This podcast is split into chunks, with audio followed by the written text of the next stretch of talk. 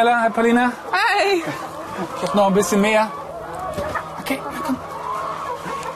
Hier auf dem Biohof der Familie Horneber in der Kernmühle schauen wir uns heute alles an, was zur gesunden Ernährung gehört. Du erfährst, wann du im Englischen some und any benutzt. Ja, und im Vokabelteil dreht sich natürlich alles um das, was wir hier auf dem Hof ernten können. So Camilla, what are we going to do today? Well, today I'm going to tell you the difference between battery hens, which live in really small cages, and these healthier and much happier hens. We're also going to collect some eggs, and later Paulina is even going to get the chance to prepare a delicious vegetarian meal. But we now have a lot of hungry hens, so I think we need to continue feeding them. Definitely. Während Camilla sich jetzt noch mit Paulina ein bisschen hier um die Hühner kümmert und ihr noch mehr über Hühnerhaltung berichten wird, solltest du wieder genau zuhören. Denn danach gibt es zwei Fragen zu beantworten. Erstens, wie viele Eier legt so eine Henne im Durchschnitt pro Jahr? Und zweitens, schon am Huhn kann man erkennen, welche Farbe nachher die Eierschale haben wird. Woran kann man das erkennen? Are you okay with the chickens? Yeah, yeah. Shall I leave you to the chickens? Yeah, yeah, we'll I'll carry on here. We'll see you farm? later. Right, see you later. Come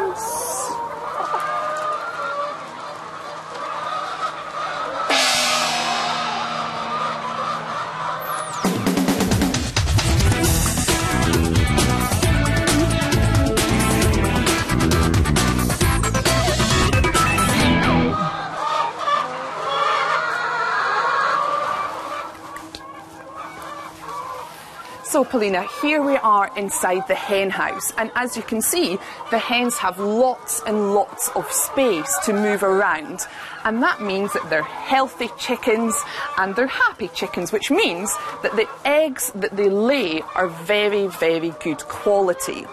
Battery hens, unfortunately, live in very small cages, and in the past, each chicken only had this much space to live on.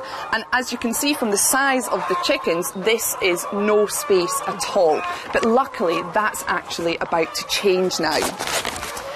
Each hen house is really large and we can fit 360 chickens in here. And in each year, a chicken can lay 270 eggs. That's a lot of work, so they need to eat good quality food and lots of food. And if you can pass me that bucket, please, Paulina, we have the food inside. And for each day, we get one egg, and for that, we need 120 grams of this food. And the grass that we've just given them, well, that's just an extra snack.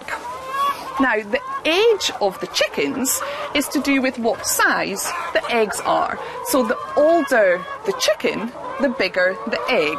And also, the bigger the egg, the thinner the shell is, which means that it's much easier to break. Here I showed you a brown egg. And did you know that the colour of the chicken's ears tells us what colour egg they're going to lay? And here we have brown chickens and we have white chickens, but they all have brown ears and so they all lay brown eggs. So Paulina, I think you're quite informed on chickens now, so I think maybe you should go and help Michael. Okay? Okay.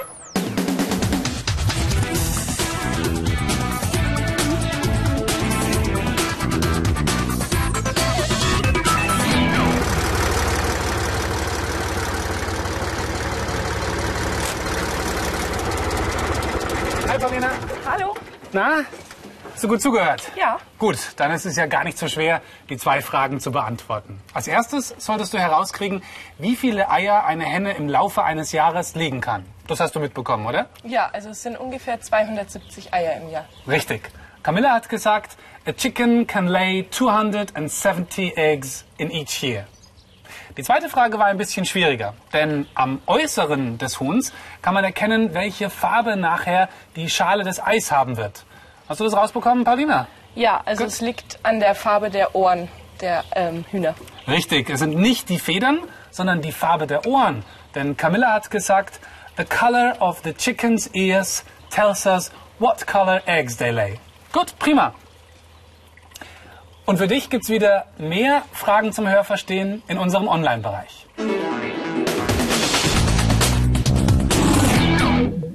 Hier wird das Biofutter für die Hühner in der Kernmühle geschrotet und wir beschäftigen uns gleich mit Forms and Functions. Camilla, what are you going to do in the meantime? I'm going to go to the vegetable patch, so I'll see you both there later on. Okay, Alright, see you then. See you in a minute. Gut, es gibt uns die Gelegenheit, den Unterschied zwischen some und any herauszuarbeiten. Paulina, schnapp dir doch gleich mal den ersten Satz und lies ihn bitte mal vor. I've brought some vegetables. Ja, Vorsicht mit der Aussprache. Äh, Das zweite E ist stumm, also vegetables. Lies es nochmal bitte. I've brought some vegetables. Gut. Ähm, auf Deutsch bedeutet es, ich habe ähm, Gemüse mitgebracht. Richtig. Und du hast auch schon richtig im Deutschen das some unübersetzt gelassen, denn tatsächlich dürfen wir im Deutschen some oft weglassen. Es heißt einiges oder etwas. Klar kann ich sagen, ich habe etwas Gemüse mitgebracht, aber oft fehlt es einfach. Okay, einfach mal some unterstreichen bitte. Okay. Klasse. Bei Aussagesätzen, wenn wir über Gegenstände sprechen, die wir nicht wirklich zählen, wo wir also keine Mengenangabe dabei haben, verwenden wir some. So, der zweite Satz gehört auch dir. Paulina, lies bitte mal vor. I haven't brought any vegetables. Ähm, ich habe kein Gemüse mit, äh, mitgebracht. Richtig, gut. Bei einem Verneinungssatz, wenn ich also sage, dass ich etwas nicht habe, wird some zu any. Das heißt, hier in unserem haven't steckt ja die, die Kurzform von not mit drinnen. Da darfst gleich beides mit unterstreichen, bitte. Okay. Also, Any, ja, gut. bei der Verneinung. Jawohl. Gut, klasse. Hier der- habe ich in der deutschen Übersetzung in dem Wörtchen kein die Bedeutung drin. Also ich habe kein Gemüse mitgebracht. Gut. Der dritte Satz gehört auch dir. Lies bitte mal vor. Have you brought any vegetables? Ja. Ähm, ja, es ist eine Frage Gut. und ähm, deswegen wird auch any verwendet. Richtig. Im, das gleich unterstreichen. Beim Fragesatz wird some normalerweise zu any. Nehmen wir das Fragezeichen gleich mit dazu als Ja. Zeichen dafür. Genau. Und auch hier hast du es richtig übersetzt. Ich kann im Deutschen hier wieder das einige oder einiges weglassen. Hast du Gemüse mitgebracht? Im Englischen muss any stehen. Ja, aber auch der vierte Satz ist ein Fragesatz, aber da ist was anderes. Paulina, lies bitte mal vor. Would you like some tea? Ähm, möchtest du etwas Tee? Ja?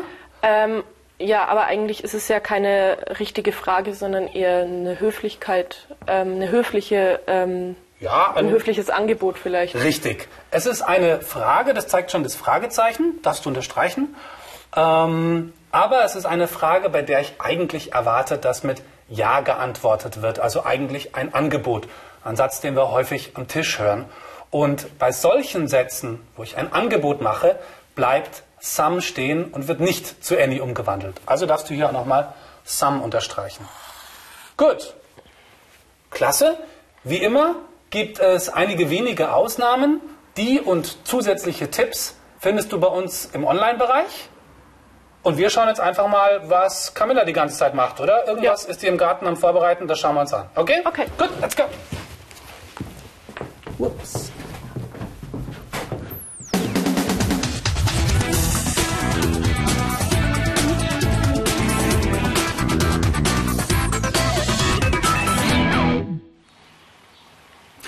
Achte darauf, wenn du Fleisch einkaufen willst, dass im Englischen oft das geschlachtete Tier einen anderen Begriff erhält als das lebende Tier. Also zum Beispiel Cow, die lebende Kuh, und Beef, das Rindfleisch.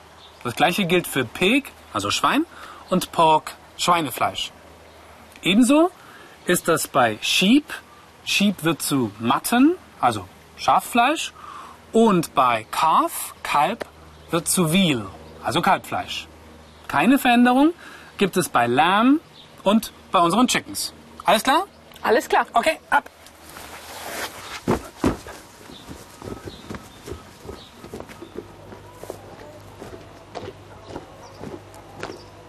Hey Camilla. Hi guys. Hi, what are you doing here? Um, I'm just collecting some herbs for when we go into the kitchen in All a few moments. Okay. Can I help you? Um, yeah, actually, could you get me a lettuce? Let me just get a bowl for you. So you've got a bowl and a knife there. So it's Yes. just they're just over there. Of Okay. course. All right. So, can I help you? Yeah, we're just going to pick some more herbs. Okay. Maybe Some of these. Hmm. Smell really nice, yeah, don't they? very nice. Have some salvia.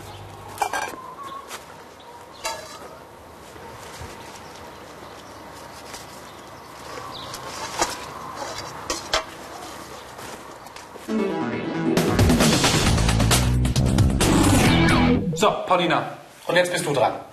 Wir bereiten jetzt unseren Gemüsetopf vor und du darfst Camilla und mir die Anweisungen geben. Okay. Wie die Gemüse heißen und auch wie die Tätigkeiten heißen, weißt du ja. Denk daran, wenn du keine Maßangaben dazu sagst, verwendest du Sam und Annie. Und ja, wenn es Fragen gibt, sind wir natürlich immer für dich da. Okay, gut, dann kann's losgehen. Okay, um, Camilla, Yeah. first please um, cut the zucchini. Cut the zucchini. Okay. Should I chop it into small pieces? No, please um, slice some zucchini. Ah, so just slice it. Okay. Okay. Was kann ich tun? um, please um, peel some potato. Okay, I peel some potatoes. Yeah, ups, warte mal, wir brauchen ja mehr Schüsseln hier. Uh, Camilla, could you pass me some of the bowls, please? Yep, of course. Here you go. Lovely. Thank you very much. Okay. All for you. Good. Thank you. Okay. Okay. Okay. Um, So, what would you? What do you need now? um, please um, cut the tomato. Cut the tomato. Do you want some more tomatoes or just one tomato? No, some tomato. Some tomatoes. Okay, let me find another one. Okay. Are there any vegetables that you don't like? Are there any vegetables we should not use? I don't know the name for this. Okay. Uh, this is pumpkin. Okay, I don't like this. So You don't like pumpkin? No. So we'll not put any pumpkin No. in our food. Okay. Okay. Anything else for me? Um, please um, slice some pepper. Yes. some slice- green pepper. Some please. green peppers. Okay. Good. Yeah. Okay, there's some tomato. Okay. Okay. Good. Okay. Is there anything else Camilla can do? Oh, Camilla's still cutting some. Yep, I've just Of the finished with the tomato. Yeah. Okay, and please um, brush some mushrooms. Brush some mushrooms. Okay. And if you're ready, Michael, Yeah. please um, switch on the I don't know The oven? the oven. Yeah. Is that an Um, oven? Can you say gas oven? Well, um, this is a hob. The oven Okay. is the bottom part. All right. So that each of these is a hob. Okay. Then switch it on, and we Yes, need a um, pan. We need a pan. We need something to cook in. Yeah, got one. Okay. Just while you're doing that, Paulina, should I chop these mushrooms as well? Yes, please. Yeah? Okay. And Michael, please um, put some oil into the pan if you're ready. Yes. I'll just wait some time for it to heat up. Good. All right. Ooh, this is becoming hot. Okay. Do you need some more time? Because I think this is quite ready. Okay. Ooh. Okay. Okay. Anything else? Some mushrooms. Some mushrooms. That looks Okay. good. Some pepper. Good. Do we have anything to stir with? Um, yep, you can um, Okay, stir can we with this one? the- Good. Now let's do Okay. the test if it's hot or not. No, not hot enough yet. Okay, I think we can. Okay. Yeah, we can start a little. Good. All right. Okay, so I think that's probably going to take some time to cook. Yeah, definitely. And that gives you the time to do some more exercises. Online. Good. Okay. Do we have some more seasoning? Some, Yep. Yep. Some salt in first. Good. Yeah. Much some pepper. Anything? Some of the herbs, maybe. Maybe very tasty. Maybe.